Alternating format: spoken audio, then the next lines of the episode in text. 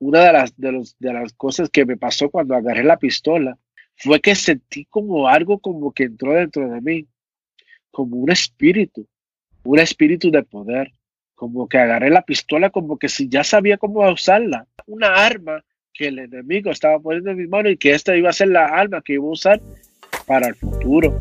Quien habla es Luis Laureano, un ex líder de la peligrosa pandilla Latin Kings en Estados Unidos y para entender cómo un adolescente termina involucrado en una organización criminal, es necesario viajar muchos años atrás.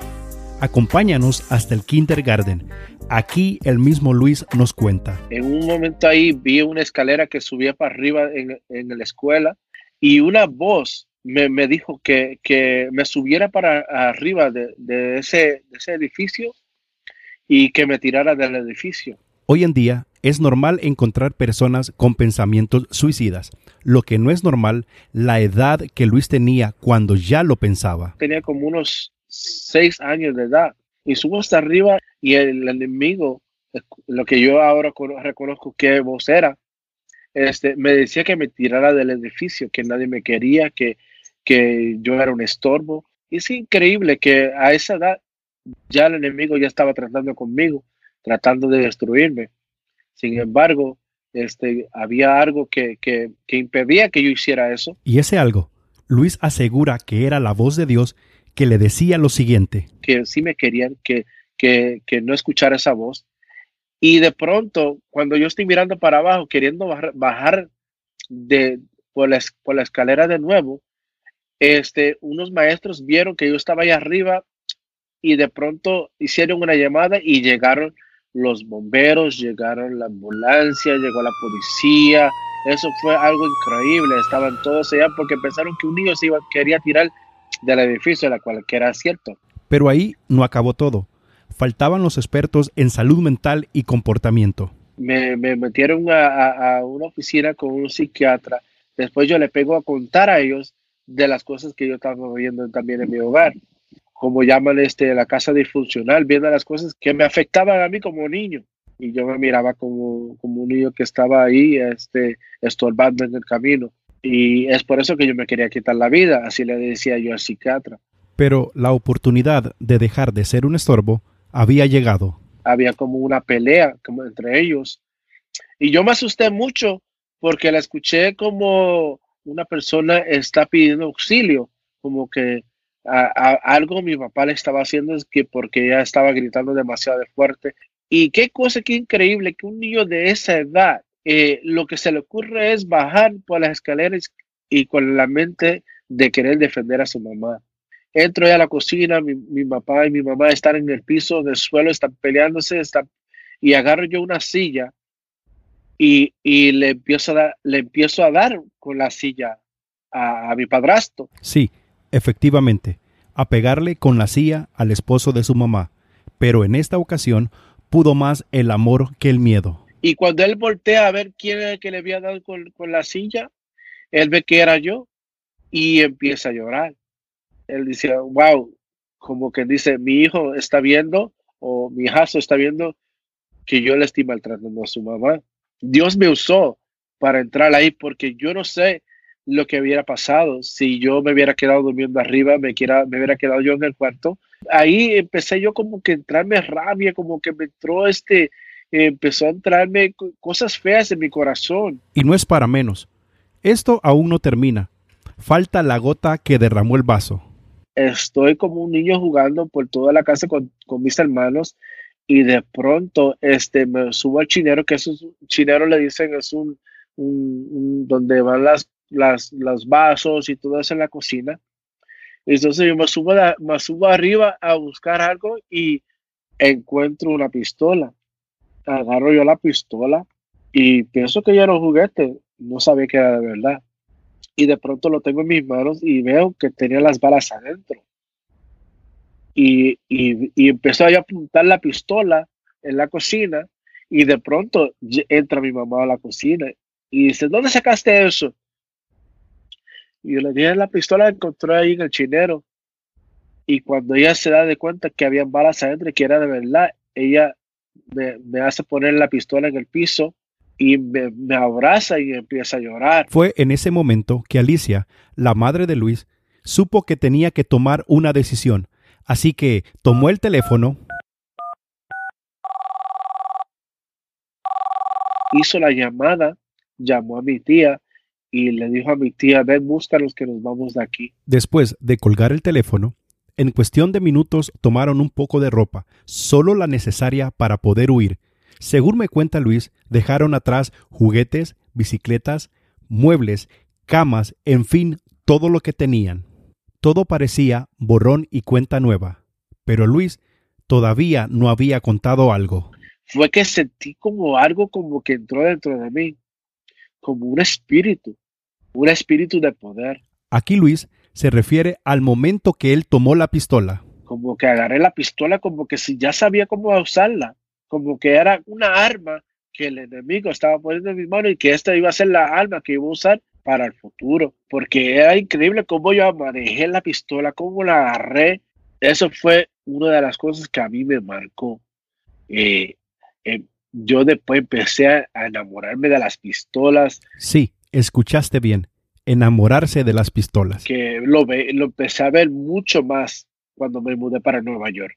Era algo como normal, porque era tan peligroso en la área donde yo vivía. Casi todo el mundo tenía una pistola. Después de la pausa, Luis nos cuenta cuál fue el siguiente paso después de las armas.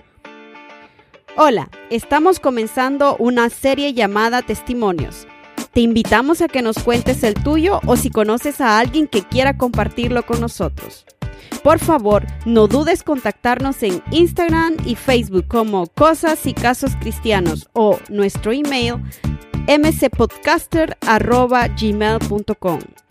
Nos encantaría conocer lo que Dios ha hecho en tu vida. Sigamos. Estamos de regreso. Ya en Nueva York, las cosas no mejoraron como Alicia pensaba, pues Luis, un niño inquieto, parecía ser que siempre buscaba algo más. Mientras ella, lo que pasa es que mi mamá empezó a trabajar siete días a la semana, eso no, nunca estaba en casa. So, yo empecé a, a explorar la ciudad de Nueva York. Y después yo empiezo a vender, a vender droga. Empecé a vender eh, lo que le dicen la, la cocaína y empecé a, a, vender todo tipo de droga.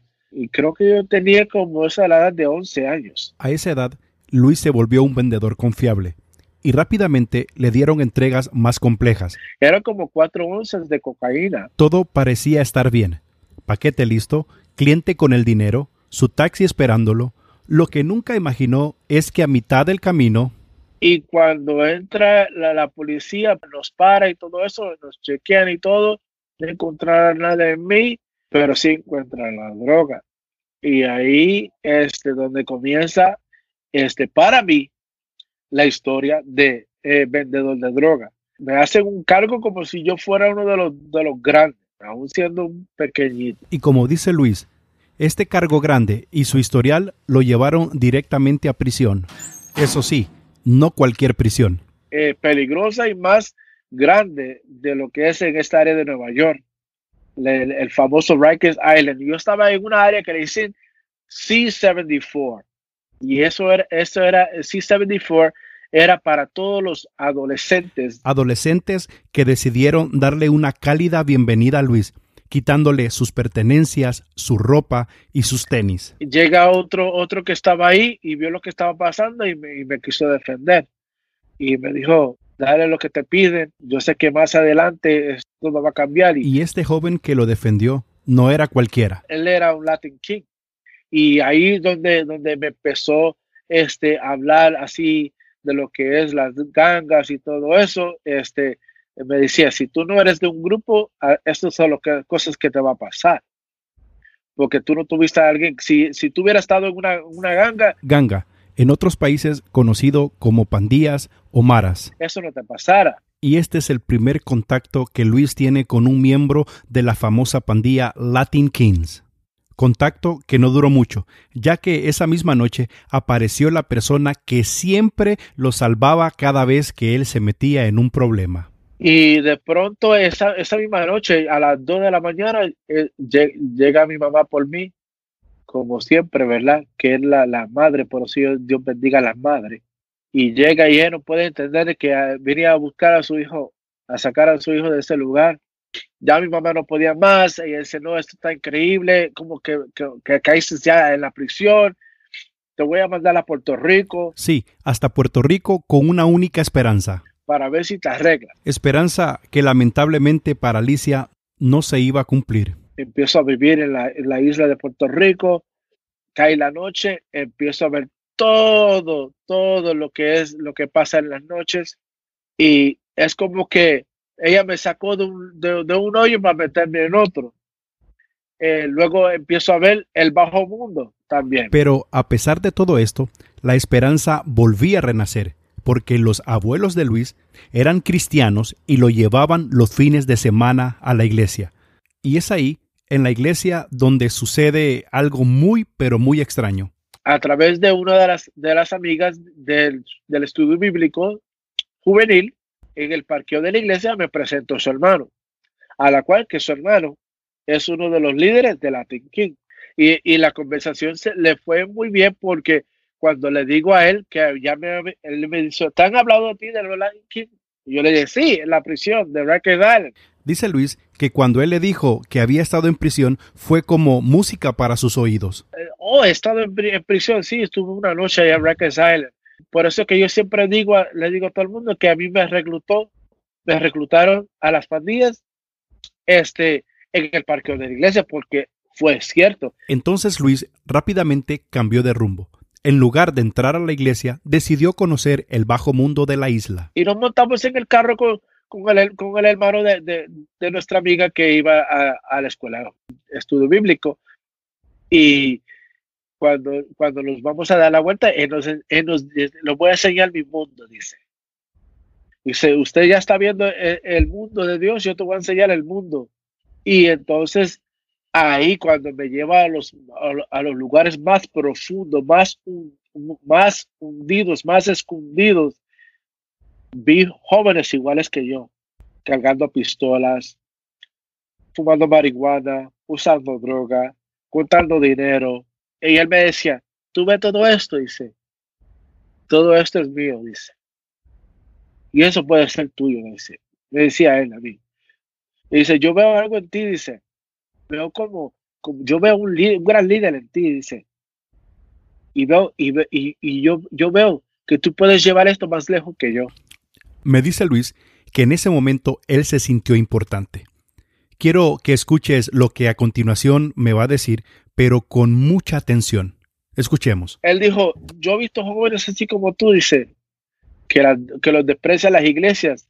Y aquí, te, y, y, me presentó a más de 50 que decían, yo estuve en la iglesia, yo fui, yo, yo fui líder de jóvenes, o sea, yo era maestro, y el mismo tema de, de, de, que la iglesia es religiosa, de que lo mismo, los mismos de la iglesia los sacaron para afuera. ¿Más de 50 jóvenes, Luis? Sí, exactamente. Wow. Y, y tanto así que, que, que, el talento que ellos tenían lo hacían muy bien. O sea, eh, uno de los que yo, yo no voy a decir su nombre, pero le decíamos Casper, tocaba la batería en la iglesia, era hijo de pastores y él, él fue uno de, los, de los grandes asesinos que teníamos nosotros en el grupo en ese momento. Es increíble cuando en los temas que salían, cuando fumábamos, cuando bebíamos, todos hablaban de Dios. Es increíble. Tristemente, amaban a Dios. Todos amaban a Dios. Y nunca le echaban la culpa a Dios. Después del tour, de conocer la ciudad y de conocer algunos miembros de la pandilla, Luis decide comenzar. Empecé yo el entrenamiento, entrenamiento de las pandillas. Hasta aquí la primera parte del testimonio de Luis. Quisimos empezar desde su niñez y llevar un orden cronológico para entender el contexto.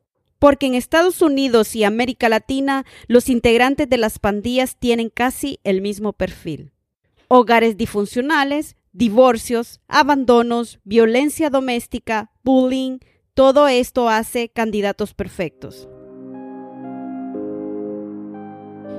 La segunda parte, que será la próxima semana, Luis nos cuenta cuándo, cómo y dónde conoce a Jesucristo como su Salvador. Te esperamos.